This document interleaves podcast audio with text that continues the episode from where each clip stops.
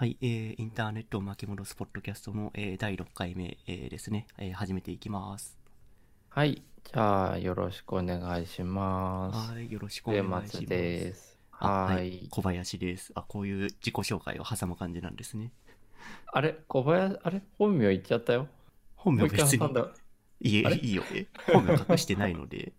あ、そっか。あ、そういえばそうだった。じゃあ、僕は上松です。はい、あの、はい、私小林です。ツイッターのアカウントを見ると、しっかり本名書いてあるんで、本名はおオープンになってます。そっかそっか、そういえばそうでしたね。はいちょっと。前までね、ほ本名じゃなかったんですけど、なんかあ、、そうなんだ。え、あの、同人誌で活動してるペンネームの水上っていう名前をずっと使ってたんですけどね、ネット上で。うん。うんうんうん。まあ、どっかの機会で本名にしようっていう形を取りましたね。なるほどね。まあ、あれだよね。やっぱ、あの、本名で発言するって、あの、意外と、その、特に、まあ、前回の話ともちょっとつながるけど、今の子たちってかなり抵抗があるみたいで。ああ、そうだね。匿名性をすごい重要視してるよね。多分自分の発言と紐付けたくないんだろうね。うん、そうそうそう。だから、例えばその講義とかやっててもね、あの、いわゆる匿名のコメントフィードを準備するとめちゃくちゃ盛り上がるけど、あの、意見をくださいっていうこう聴取フォームみたいなのを準備しても誰も何も寄せてくれないとかってこともあったりする。あ、それとちょっと話がそれる違うかもしれないけど、大学の講義系の話で、うん。慶応大学だったかな？のなんかのどっかの講義で、うん。なんかと匿名だと思って講師に対して暴言を吐いてる人がいて、ああ、それはインターネットの仕組みをよく分かってないっていうことだね。そうそう。で、管理者側からは本名丸見えですよって、あの、他の生徒が忠告したら、すごい丁寧な、あの、フォーマットですいませんでしたっていう謝罪をしたっていう。ああ、あーって、あーってなっちゃうね。うん、だから匿名っていうのは、まあ、すごい発言しやすくはなるんだけど、うん。まあ問題点はあるよね。匿名を傘に、ね傘に来て、いろんなこと発言できちゃうんで。うん。なんかやっぱりその、まあ、あんまり、あの、安易に責任っていう言葉は使いたくないけども、あの、自分自身の言葉だっていう意識は生まれるよね。うん、そうそうそう。うん。やっぱで自分もその、うんああ、ごめんね。自分もその水上、水上っていう名前を捨てた理由もやっぱりそこで、うんうんうん。そのインターネットで、その、なんだろう、えっと、その、技術系の勉強会とか行った時に、なんかうんうんツイッターにこういうことを、えー勉強会の中で発言してましたっていうのをツイッターでポストするときに、やっぱ匿名だと、うん。ななんだろう、それは匿名でそういうことを発言するのはまずいんじゃないかっていう気持ちがどっかにあったんだよね。ああ、つまり、なんか、まあ、第三者に見られる危険性もあるとか？うーん、なんだろう、自分は、がこう思ったからこういうことを発言してますっていうのを明確化したかった。あ、そういうことね。あ、じゃあ、なんかこう、例えば、まあ、引用文献的なというか、あのそうだねうんリファレンスはここですっていうのをし示す上で、それこそキーノートとかで登壇してお示しする上で、えーやっぱり自分の名前っていうのは、まあ、アカデミアの世界は出していくものだけど、うん、確かにそうだよね。あの、技術系のキーノートとかってさ、いわゆる、うんうんまあ、稀に、あの、芸名じゃないけども、ペンネーム的な、ね、アカウントと本名でやっておられる方もいるけど、うんうん。でも、あの、それってどっちかというとサービス寄りな人たちが多くないかな？ああ、そうだね。技術寄りな、なんだろう、アカデミック系の方に寄ってる人たちは、割と本名で発言する人は多いね。テック系の中でも。やっぱりそうだよね。うん、なるほど。まあ、なんかサービス寄りの、うん、えーっと人たちというか、まあ、発言者はわ結構カジュアルに発言するっていうところを重要視してるのかな、ちょっとわからないけど。うん、なるほどね。いやー、今週はね、なんか僕は、あの、ガラッと話が変わってしまうけど、一昨日いや、昨日だ。ちょっとあの、昨日、ドローン墜落してしまいまして、あら。そどこで飛ばしてたんですか？う、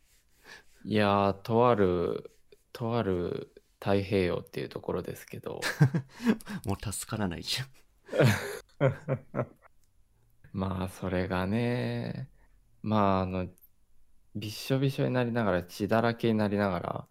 こう、機体をは探し、あれはね、あの、とにかく機体さえ回収すれば、まあ、あの、いわゆる保証が降りることもあるということで、なるほど。はい。まあ、まあ、それはね、週明けに持ち越しになったんですけど、あうん。ああ一応見つかったんですね。なるほど。そうそうそうそうそう。まお疲れお疲れ様でした。あ、そんなことでしたけども、どうでしたか、カッピーは？ああそうそう。でまあ今週の話っていうかあれだよね。グッドニューの話だよねきっとそうそうそうそう、今なんか、なんとなく流れとして。そうなんうん。で、出囃子でもう5分ぐらい喋ってたけど。まあ前前々回ぐらいから最初のトークはグッドニューやりましょうっていう話だったんでちょっとやってきますか、うん、そうだね。で今回は僕のターンなので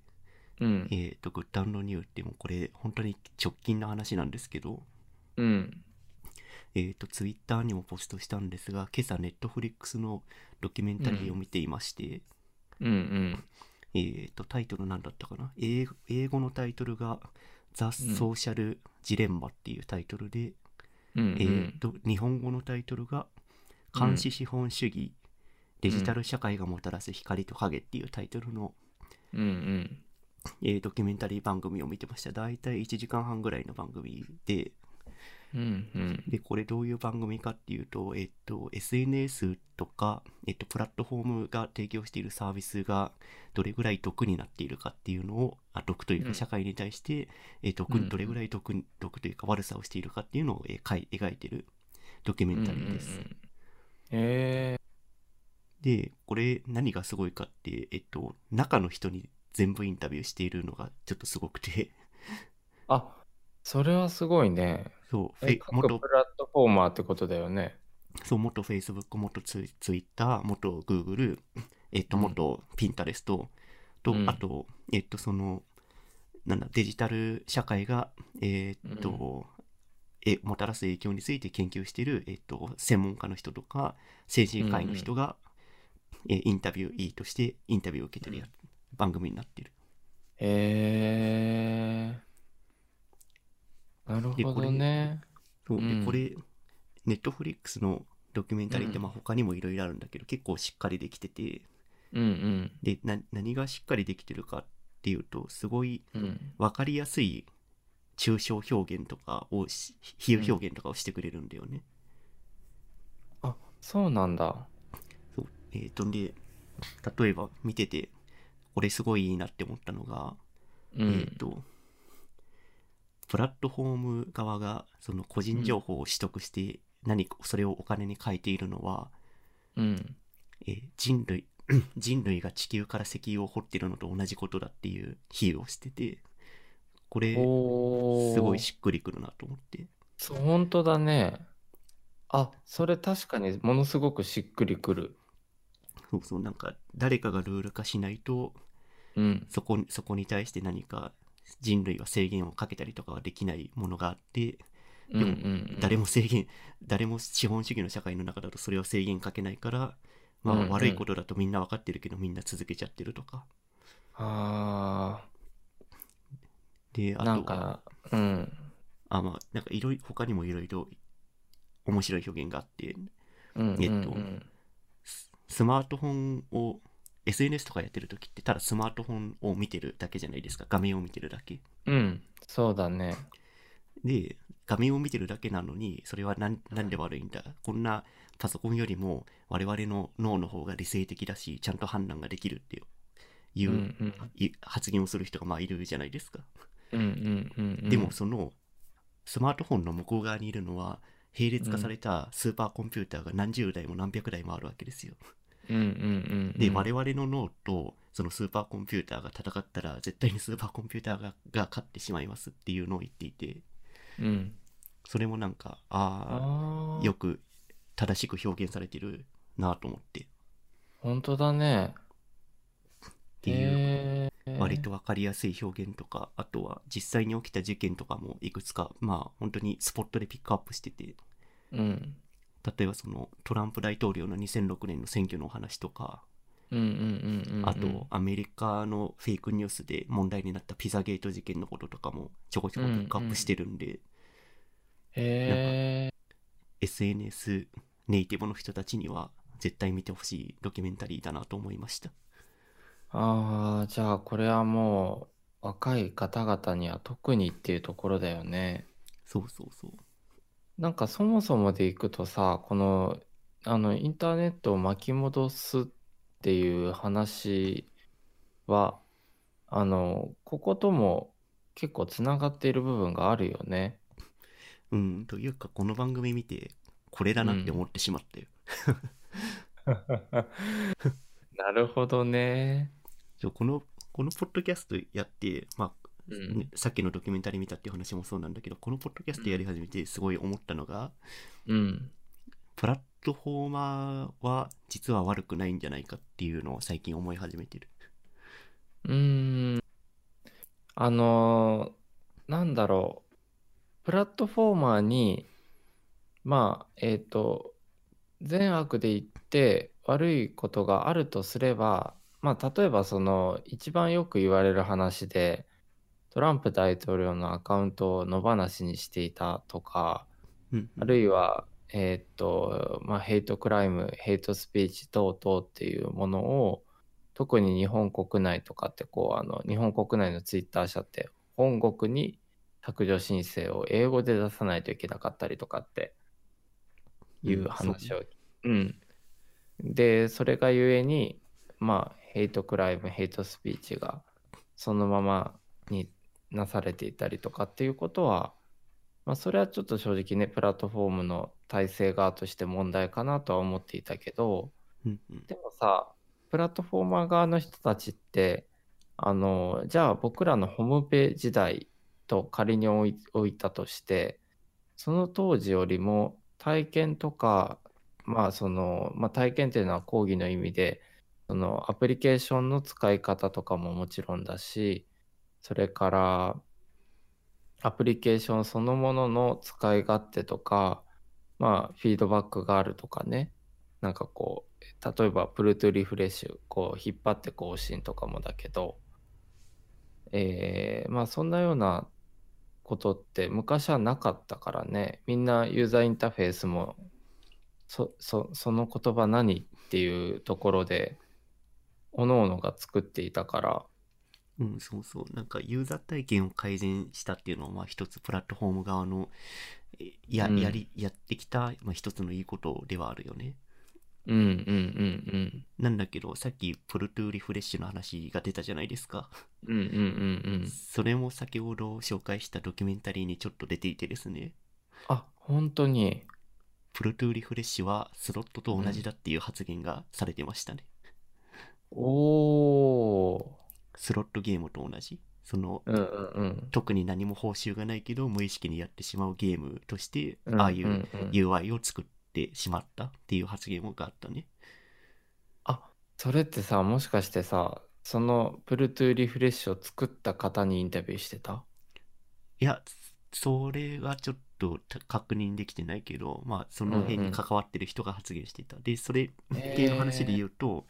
うん。その Facebook のいいねを開発した人もインタビューされてて、おっと、それは、うん。そのその人の発言がすごくなんか、うん、今の話象徴的だなと思ってて、うんえっと、いいいいねを作ったのはみんなに、うん。その、うん。この作品はいいよねっていうのを、えーとうん。思っているっていう気持ちを表明ちゃんと表したいから作ったっていう発言をしてたのね。うんうんでもそれって結局今って広告に対していいねをつけてその広告のコンバージョン率とかその広告に対して人がそのユーザーがどれだけマッチしてるかっていうのを、えーとうん。データとして取るためのし指標としてしか使われていないような状態に今なっちゃってるっていうのはうんうん。なんだろう開発者としてはすごいあこれはいいものだと思って提供したんだけど実際世の中でリリースしてみたらすごい悪用されてしまったっていう状態になってうんうる、んうんうんあーでもなんかあれだよね。その開発者と仮にプラットフォームの運営組織として分けたとしてなんかこのうん当初はまあ本当に名前の通りいいねいいと思ったものを「LIKE」って押してたとしてでそこからさあのコンバーションとか取っていくっていうことをにつなげていったというかそのデータを提供していったのはプラットフォーマー側だよね。ああまあそうだね。データ化したのは確かにプラットフォーマー側だね、でもうーんと多分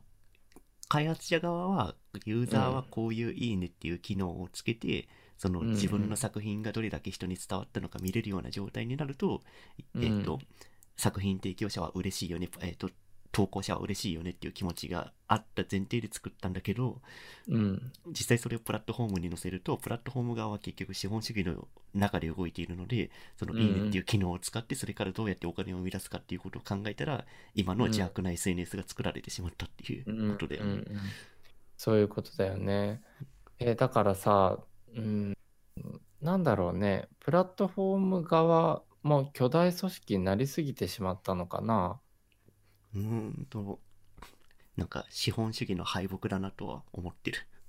あー、確かに。確かに確かに。もう巨大化する以外の道がないのでうんうん。でそれをどう防ぐかって考えると結局ルールを作るしかないんですよ。うんうん多分それって多分個人的には SNS って核兵器ぐらいの制限をした方がいいのかなと思ってる、うん。核兵器ってもう北朝鮮でも作れるぐらいに結構技術的には成熟しているものになっているような気がしていてうんうん。だけど核兵器作るとやばいよねって言って誰でも実は作れるんだけど国際的に制限されているものになってるじゃん核兵器ってうん。多分それぐらいの制限を SNS とかプラットフォーム提供者に設けないとこの世界は変わらないんじゃないかなとうっすら思い始めてる。あ、なんかね、それはね、その、僕はその、核兵器っていう言葉は思いつかなかったけども、なんか、えプラットフォーマー側というか、まあ、サービスの提供者側に倫理観っていうものが圧倒的に足りていないなっていうことは感じていて、その責任感とか倫理観がね足りてなそいそうそうそうそうそうそうそう。だからさ、で、それに乗っかってしまう、いわゆる、まあ僕らも含めた IT 系の人々っていう構図もあってさ、うん例えば、うん、どこどこという、なんかこうね、大手のサービスを提供している、まあ、GAFA のどっかだったりするところが求人を出していて、で、そこにジョインして、まあ何か仕事をして、で、それがさ、肩書きとしてこう、あの、えっと、経歴に残ったりするっていう現状があるよね。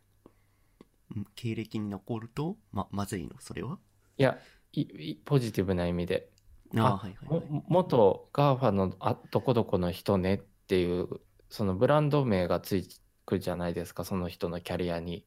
ああうんうん確かに、うん。で、ゆえに、まあそこに乗っかってしまうっていうと、えーちょっと誤解を招いてしまうけども、やっぱりさ、その、うん、正直さ、あ、もうこのテックの、このサービスのここを改善したいからとか、これを実現したいから、この仕事を選ぶっていう人も中にはいらっしゃると思うけども、なんかこう、キャリアパスの一つとして、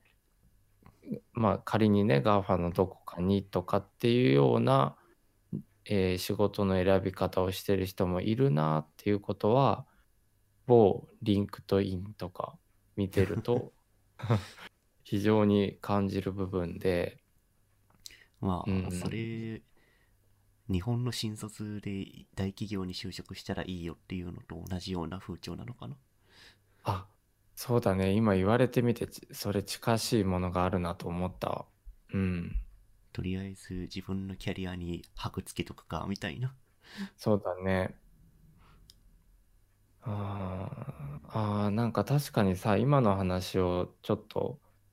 ざっくりとまとめて自分の中に残っていること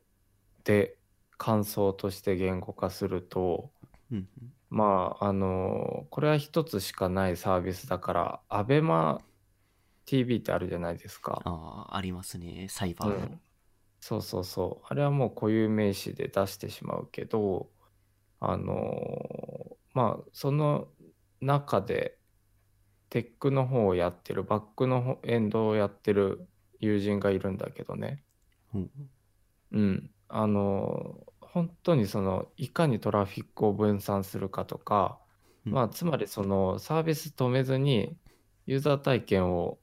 最大化するっていうところにもう全力なんだよね。うんうんうん。で、じゃああのメディアって、えーっと、まあ最近ほら、あのかなりユーザー数というか、ね、あの認知度だね。肌感でいう認知度も高まってきて、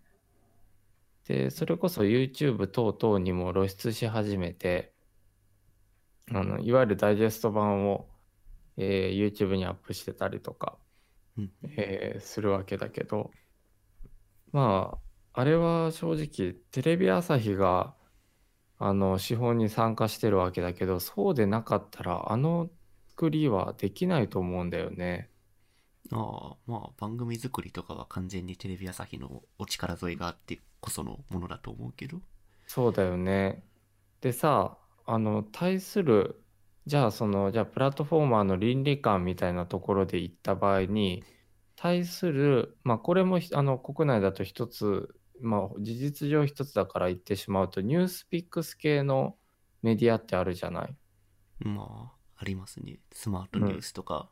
そうそうそうそうそう。で、それこそ YouTube チャンネルで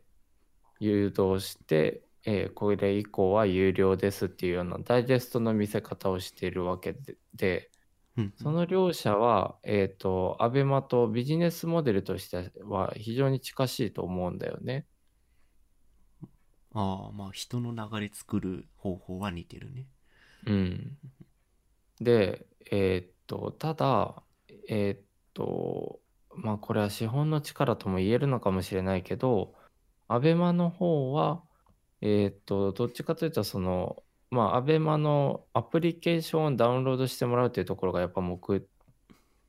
目的にあって YouTube に露出していて YouTube である程度のダイジェストを流しているという感じで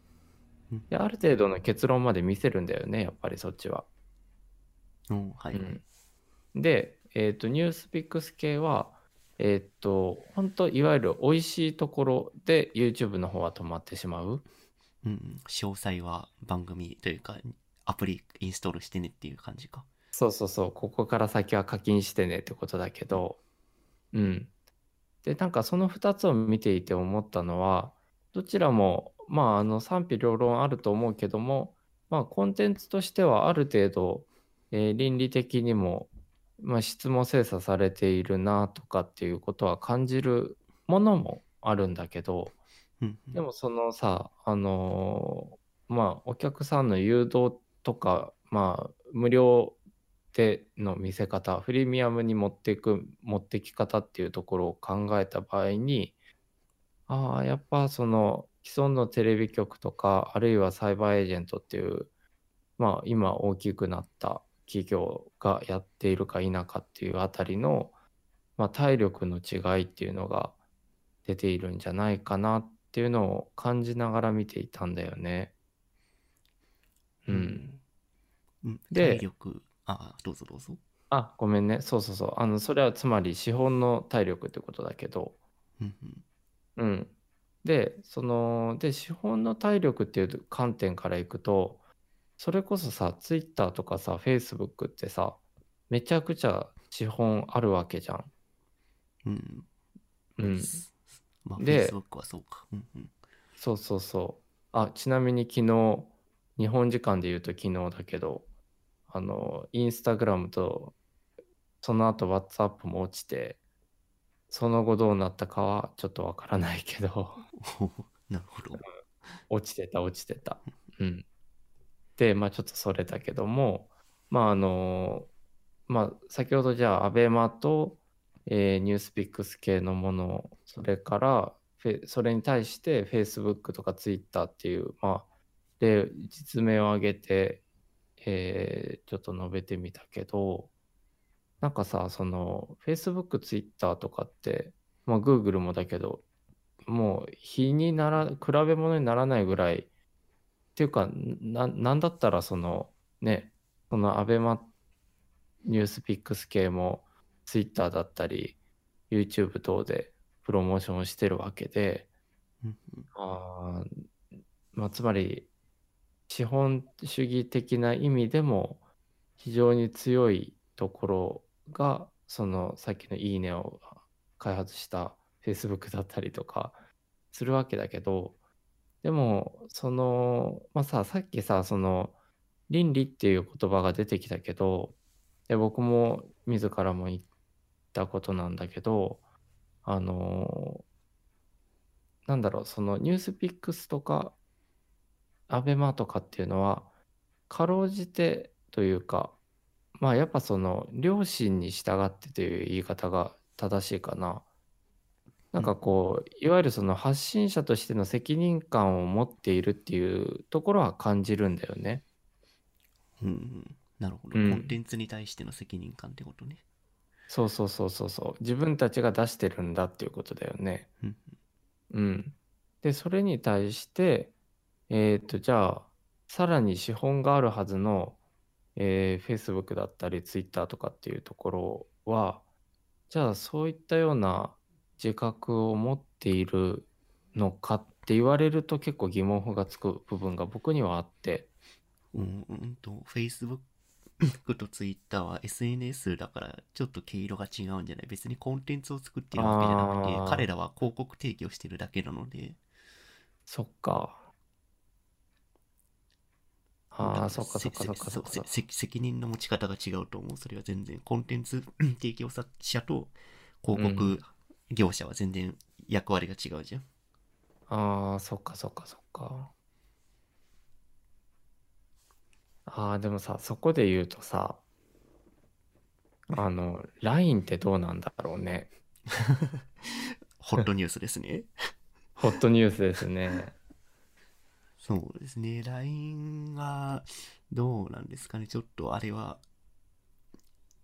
まだニュースを聞きかじった感じだと、社内の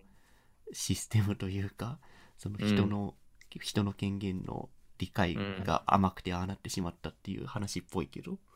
そうだよね。いやー、なんだろうんう。うん。まあ、LINE のことに関しては、企業の個人情報に対する倫理観というか、リテラシーの問題でだけなのかなと思ったけど。ああ、なんかさ、その、まあ、あの、昨今トピックスになってることももちろんだけど、そもそもさ、ユーザーインターフェースの設計としてさ、うんあの、デフォルトだと LINE ニュースのタブがあったりとか、あとこう、トークのフレンドリストにも最近、あと、あ、ごめんなさい。えっと、トークのリストだね。トークルームが並んでるルームだけど、あ、えっと、タブだけど、うんうんその上部にもばいわゆるバナーが表示されたりするじゃないですか。あな広告ってことかな？そうそうそうそうそそうね、う。確かに。うん。うんで、えーっと、かつ、えーいわゆる LINE ニュースタブを開くと、うんうんえーコンテンツそのものも提供してるんだよね。なんかこう、1分動画だったりとか、そこから誘導して何々だったりとかっていうことだけど、へえ、最近 LINE を全然開いてないから、うん、僕もなんかあの、改めてただ開いてるけど、すごい、うん、こんなことになってるのか。そうだよ。うん。いや、なんかさ、だから、その、さっき言った、その、いや、あの、えっと、コンテンツ提供者とプラットフォーマーっていう話だった、あ、広告提供事業者と、まあ、えっと、日本語で言うと広告事業者と、あと、発信者っていう話であったと思うんだけど、うんうん、でもさ、なんかこの、特に LINE とか見てると、そのボーダーさえも曖昧にさせてしまうことができるっていう力を、ああ、そうだよねって、こう、サービス提供者があって持ってるよねっていうことを感じちゃうんだよね。ああ、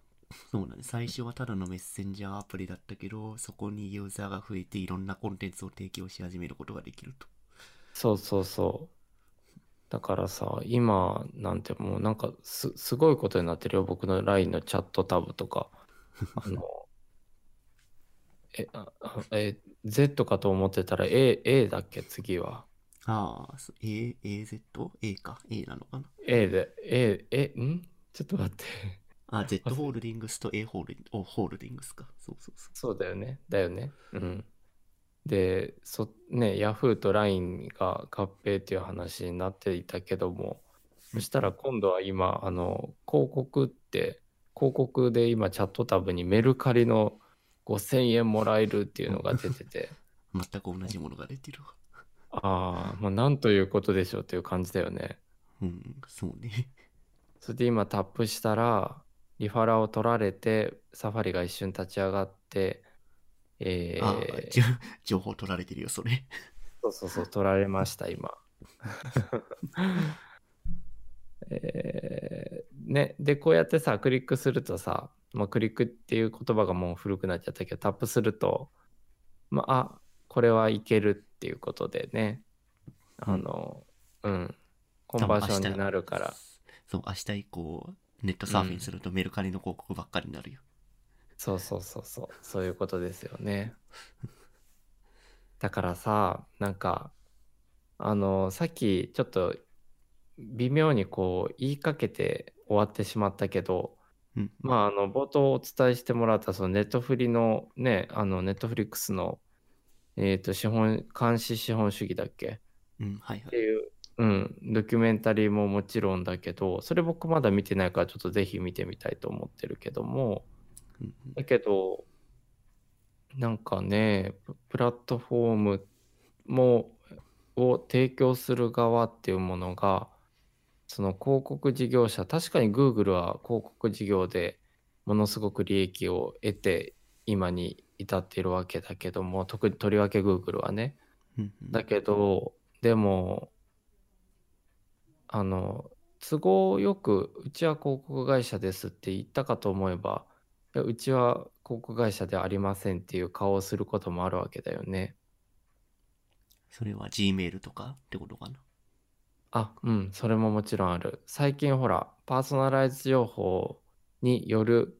えー Gmail や、まあ、つまり Meets 等々からの、えー検索順位等へのパーソナライズを許可しますかっていうこう同意を多分皆さん求められたと思うんだけど、うん。うん。まあその一応形の上ではちゃんとこう同意は Google はね比較的取ってはいるけどもでもまあねさっきの LINE の話じゃないけどあのかなりうんあの抗えないところに 僕らは置かれてしまっているなっていうのは感じるよね。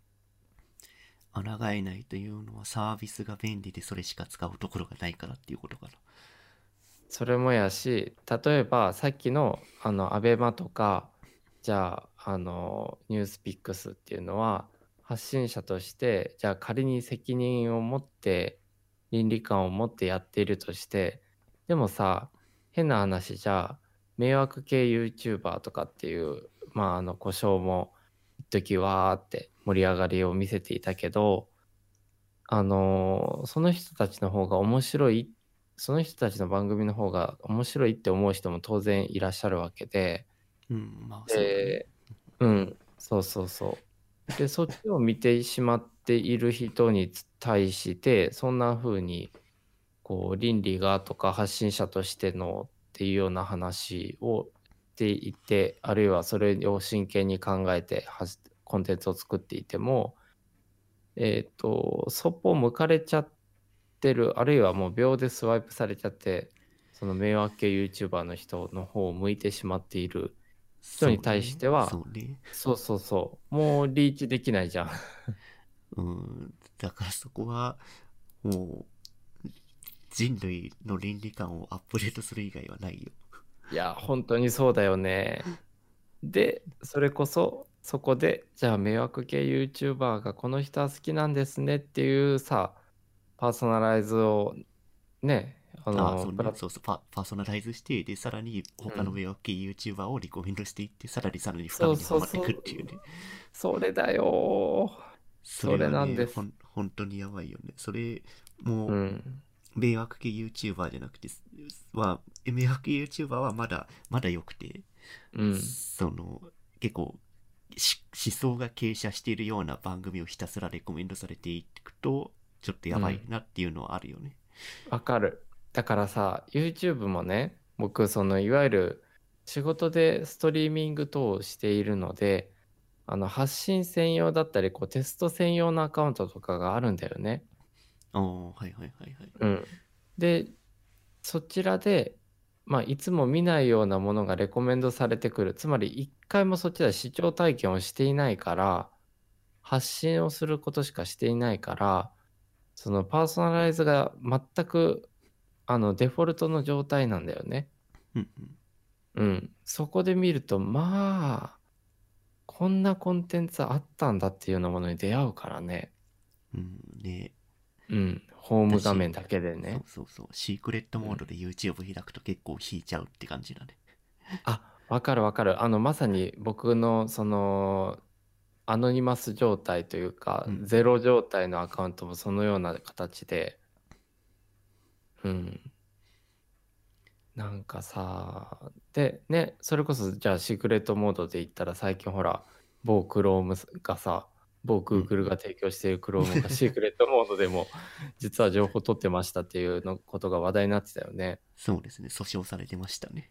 そうそうそう。いやーまたねまたちょっとうちのネストが反応しちゃったけど。うん。いやいや、ーだから、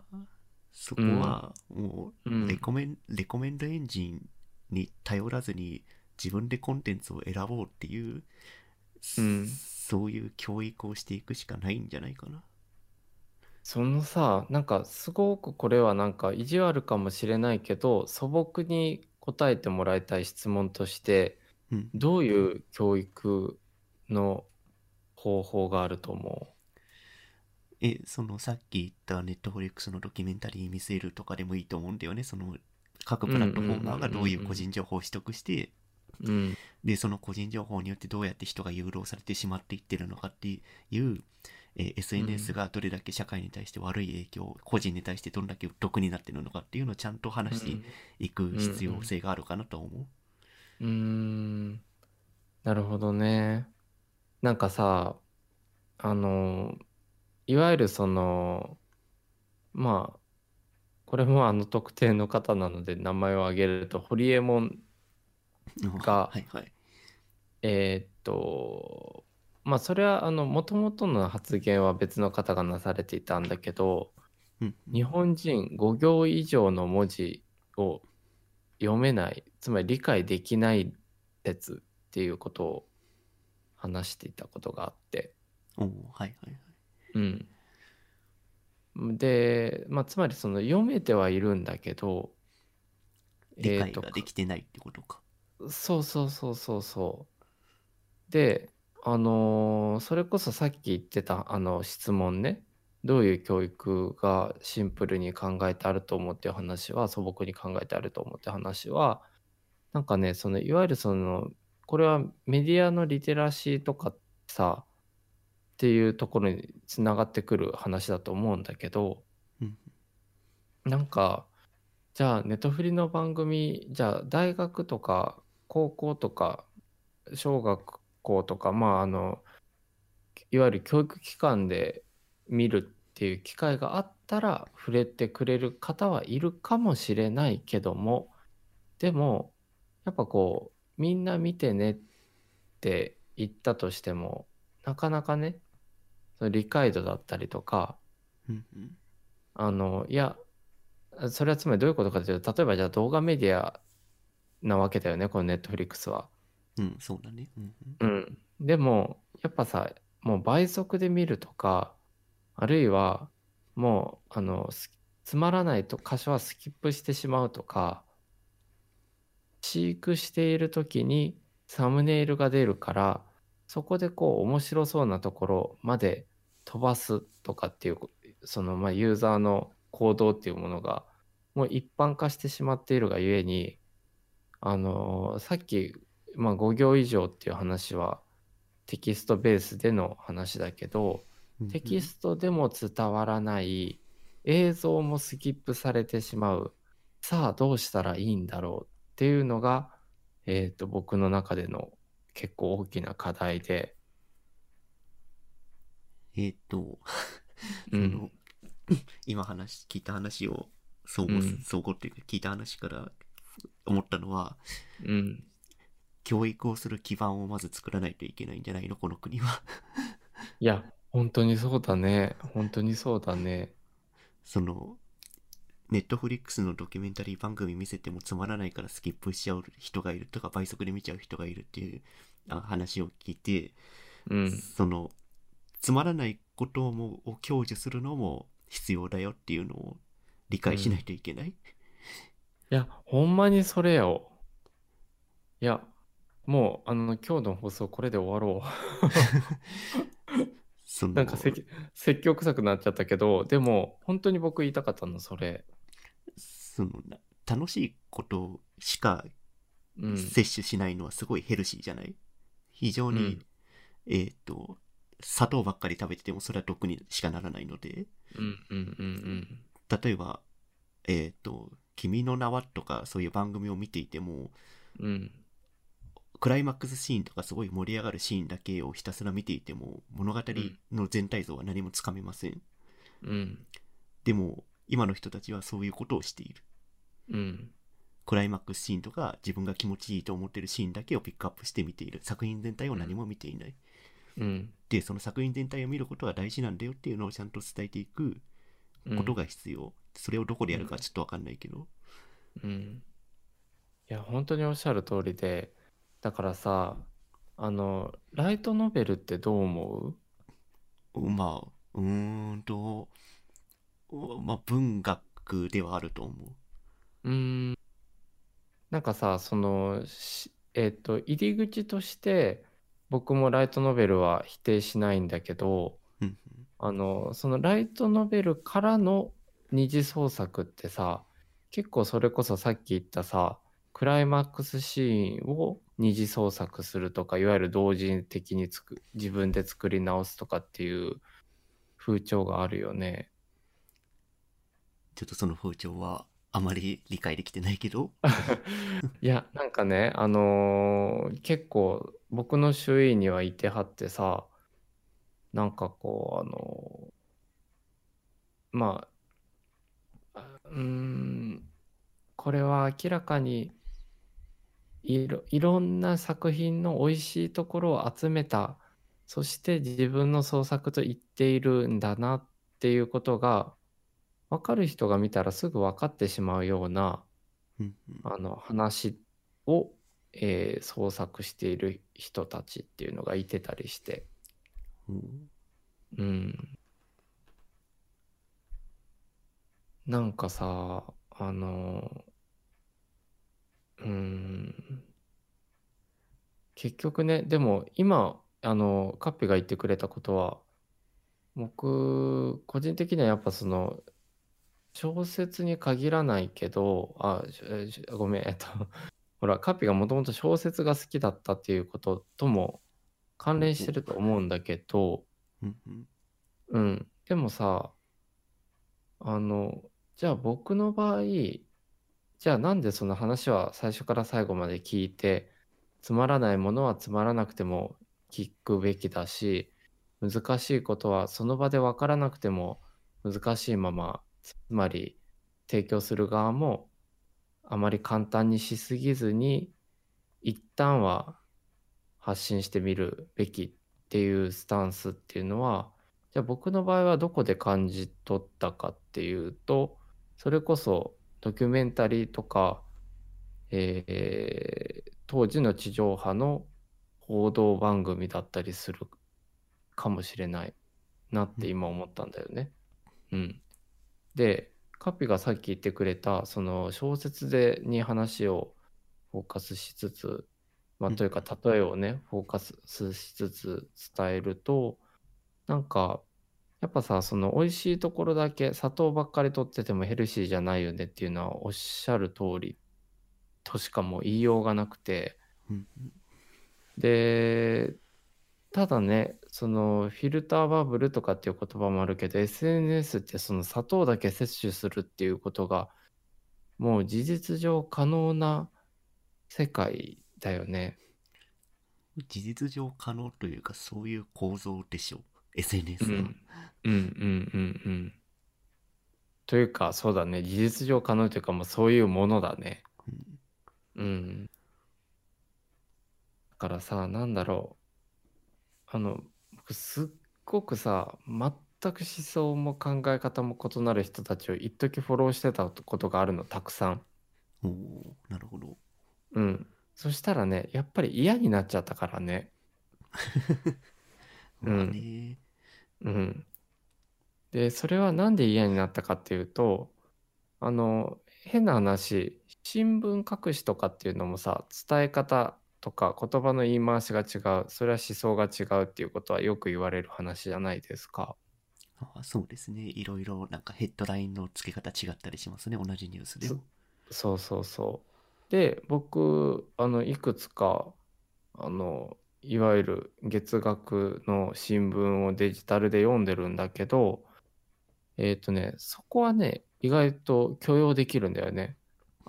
あ、この新聞社はこのスタンスで伝えるんだとかっていうような、ある意味俯瞰視ができるんだよね。ああもうフィルター一回通してるわけだよねあこういうメディアっていうのを分かった上で見てるかな。うんなんか、まあ、いずれにしてもあの新聞等々に関しては自分と相それない意見とか物言いであってもあそっかこういう見方もあるんだねって冷静に捉えられてしま捉えることができている自分がいて、ああはいはいはい。うん、ところがさっき言ったように SNS で自分と全く考えの異なる人たちをたくさんフォローしてみたらあのーそれはやっぱりさ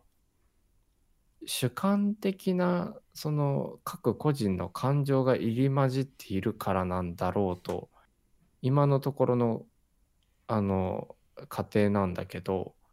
やっぱこう攻撃的だったりかなり強い論調だったりすると結構しんどいんだよね。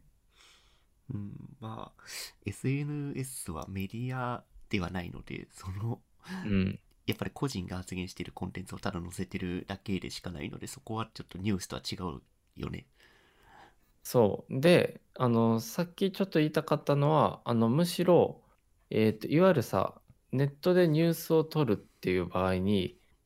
新聞各紙は、まあ、えっと、ウェブサイト等を提供してるわけだけど、ほら、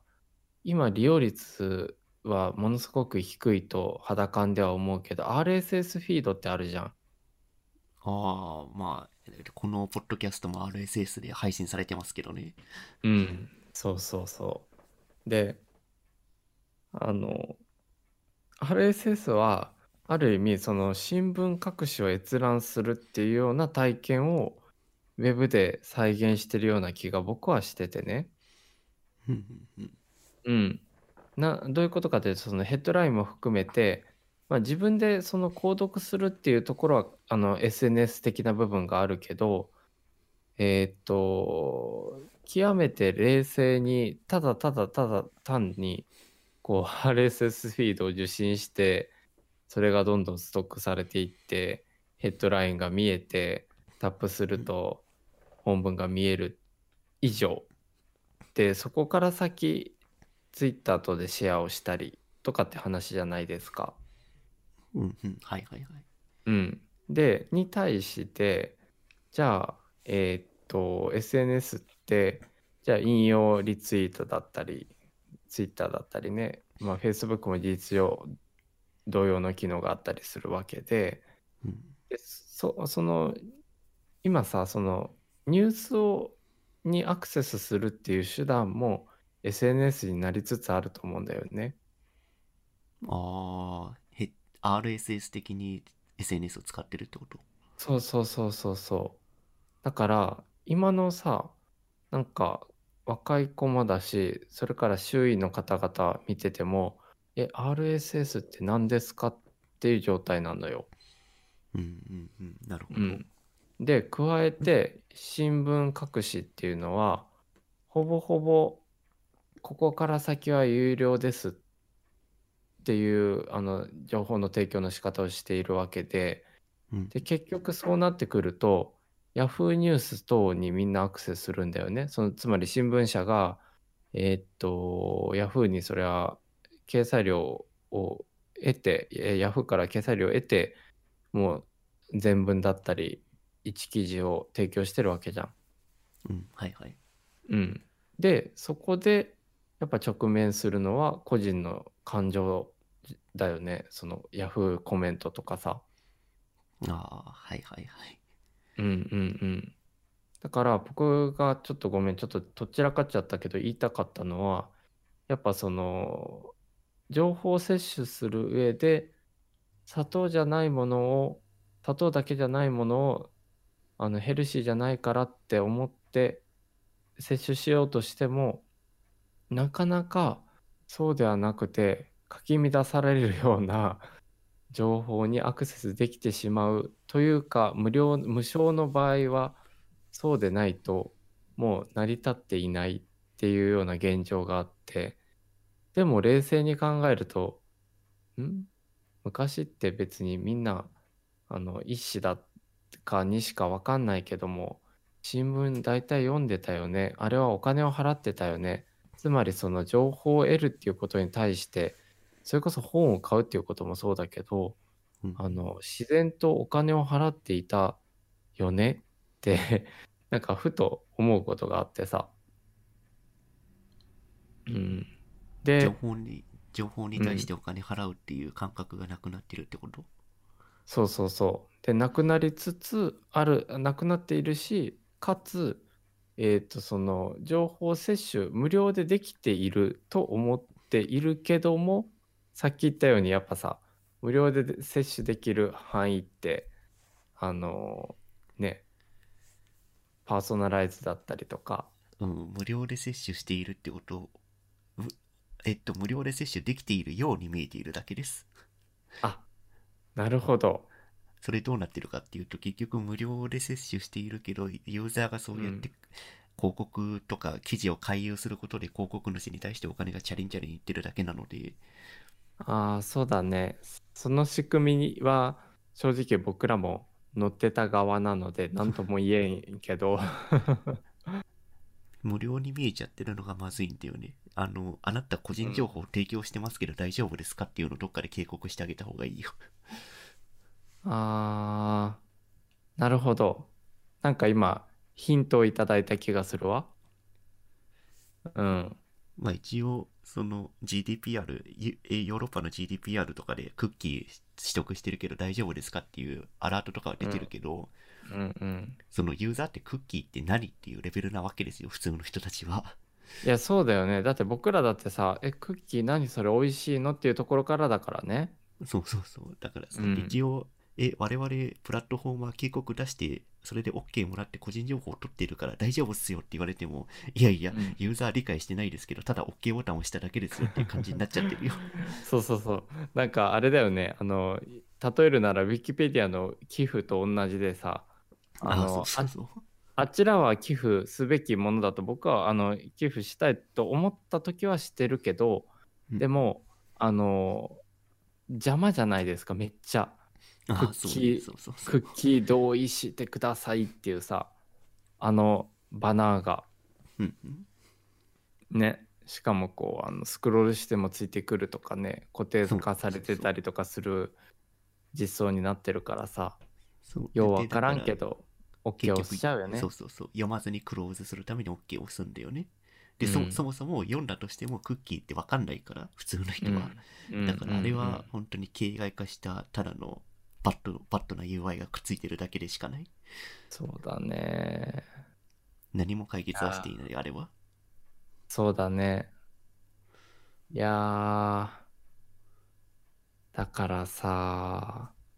そうだからまあそこで言うとその RSS フィードっていうのはある意味その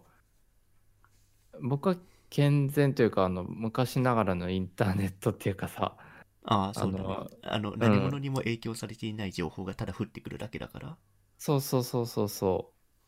だってもう RSS っていうのはもうプロトコルの一つぐらいの勢いじゃないですかそうそうそううん。ね。で、それをこう、シンプルに、あの、時系列で降ってくる。で、自分でパーソナライズできることって言ったら、さっき言ったように、サブスクライブするかしないかっていうようなところにかかってくるわけだけど、まあ、正直さ、やっぱその RSS で全部提供しているプラットフォームというか、まあ、プラットフォームっていう言葉を乱用しすぎるとちょっと混乱してしまうけどうん、あの、各サイトだよね、RSS の提供元は、えっと、RSS で全文提供しているところもあれば、えー全くそうではなくて、ヘッドラインと、えー最初のアブストぐらいのみしか提供していなくて、もう、まあ、つまり本サイトにタップしてアクセスしてくれっていうスタンスのサイトもあるわけだよね。うん、まあ広告収入のためにそれやってますからねそうそうそう。で、まあそこである意味、なんか僕はその一個一個のウェブサイトの性質も見えてるかなって思ってたりするとこがあって。ああ広告収入しが欲しいからヘッドラインしか載せないところとかそういうことを考えないからコンテンツ全部載せてるところとかいろいろあるってことかそうだね、ざっくり言うとね。だから、うん。やっぱほら、まあ変な話よ。あの、RSS でもリンクは生きるじゃん、ハイパーリンクは。ああそうだねうんうんうん。で、ハイパーリンク生きてるってことは、あの、いわゆるアフィリエイト等のリンクは生きるわけなんだよね。ああうんうん。だから、そこからの、えーっと、広告収入っていうのは RSS で全部提供しようと変わらないわけだから、あのーつまりその広告とかユーザーの情報の取り方に対する考え方っていうのも、かなりその RSS で全部公開してるかしてないかとかっていうあたりでも見えてくるかなって個人的には思っていて、うん。そして、まあちょっとさっきの話に戻ると、あの、い多くの方たちが RS 何それっていうような、もうほんとクッキーと同じぐらい形骸化しちゃっている現状があるから、ああ、そうなってくると、それはね、確かにニュースの摂取の方法として、Twitter とか使うよねってなっちゃって、うんで、そうなると、それこそ砂糖漬けの状態に、いつの間にかなってて、全くおかしくはないよね。そうですねうん。まあ、ということで、えーでもちょっととりあえず僕はこのネットフリックスのさ、あの、ドキュメンタリーを、ついに僕もネットフリックスでついに加入しすする時が来たね、これは。ネットフ。リックスにサブスクライブ。うん。もうちょっとうちはサブスク多重債務者なので、債務ではないと思うんですけど。いやーもうさちょっとそこについてサブスク課金額お互いちょっと開示してみたいね。ああ。うちはそんなにやってないんで大丈夫ですいよ本当？でもほらなんか AWS とかなんかそっちの課金がど大丈夫ですか？ああドメインとか？うん。その辺は確かにあるか。そう。うちもドメインは結構あるかもしれない。ドメインとうん VPS と、うん。あと、まあそっか。まあ計計算してみたら割とあるかもしれないな。そうだよね。うちはさ、やっぱその、あの、ユーザー体験っていう名目で、